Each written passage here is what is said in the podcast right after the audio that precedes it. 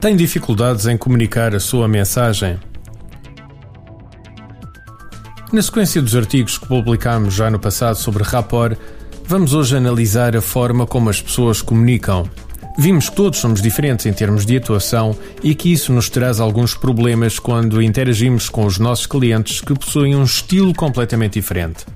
Vimos também a importância de nos adaptarmos à forma com que os outros funcionam para podermos conseguir um maior nível de empatia. Agora, gostaria que nos debruçássemos sobre os estilos de comunicação que cada um de nós possui. Como é que habitualmente gosta que lhe apresentem a informação de que necessita? De forma mais visual? Com imagens, gráficos ou outros elementos visuais? De uma forma mais auditiva, explicando-lhe verbalmente aquilo que necessita de saber, de uma forma mais sensitiva, fazendo experimentar os processos que lhe estão a explicar. Enfim, todos nós temos preferências em como receber a informação de que necessitamos. Se analisarmos a forma como habitualmente comunicamos, vamos ver que também o fazemos da forma com que gostamos de receber a informação. O engraçado é que, com base nos três estilos de comunicação visual, auditivo ou sensitivo podemos também ter pistas bastante importantes sobre como aquela pessoa funciona. Por exemplo, as pessoas visuais são frequentemente caracterizadas pelos seguintes aspectos: são muito dinâmicas a falar, têm uma voz normalmente alta e um ritmo de discurso acelerado. Não gostam de perder tempo com pormenores. O seu aperto de mão é forte e confiante aborrecem-se facilmente se os conteúdos que lhe estamos a transmitir não são do seu interesse. São pessoas para as quais uma imagem vale mais que mil palavras. Se lhes fizermos um esquema, percebem muito mais facilmente a ideia que queremos transmitir. Têm maior necessidade de distância, de segurança. Quando comunicamos com elas, gostam que sejamos diretos, sem as fazer perder tempo, que lhes apresentemos o máximo de referências visuais. Em resumo, Diz-me ou mostra-me qual é o aspecto.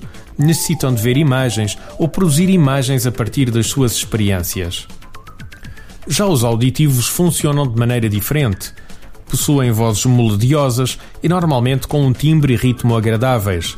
É importante que as coisas soem bem. Apanham facilmente as mentiras devido às variações na voz dos interlocutores. Conseguem analisar a congruência do que se está a dizer com muita facilidade por vezes falam com eles próprios, um diálogo interno.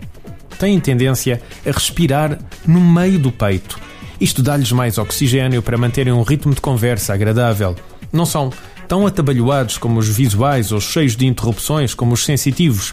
Têm apertos de mão médios, nem fortes, nem aquele tipo de aperto de mão tipo peixe.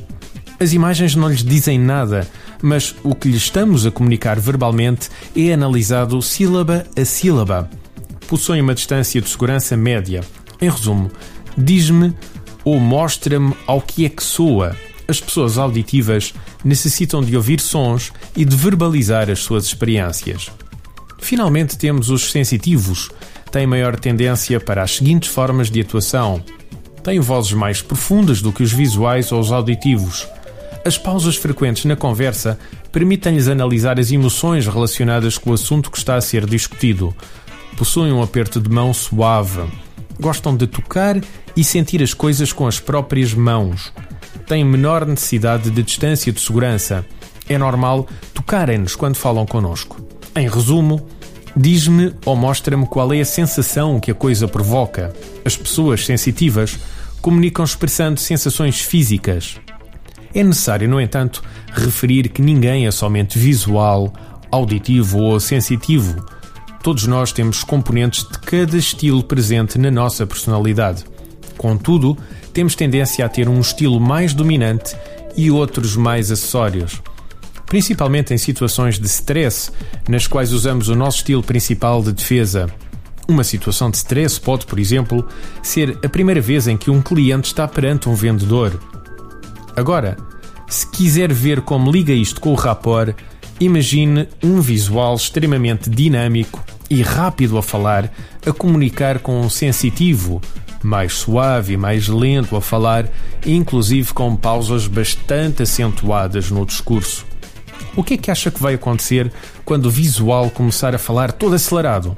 Claro, o sensitivo vai logo começar a pensar: bolas, espera um bocadinho que eu ainda só apanhei as primeiras palavras. E agora o caso inverso. Consegue imaginar um sensitivo a tentar comunicar com o visual? Este está bonito, está. Tanta coisa para fazer e ele nunca mais se despacha. Vá lá, avança, já percebi o que queres dizer. Em algo tão simples como uma conversa na venda, temos logo aqui uma falta de criação de empatia ou rapport devido aos estilos de comunicação de cada um deles.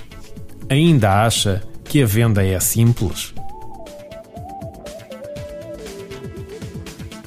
Artigo de José Almeida, locução de João de Souza, produzido nos estúdios da Universidade Autónoma de Lisboa. Procure mais recursos no site ideiasedesafios.com.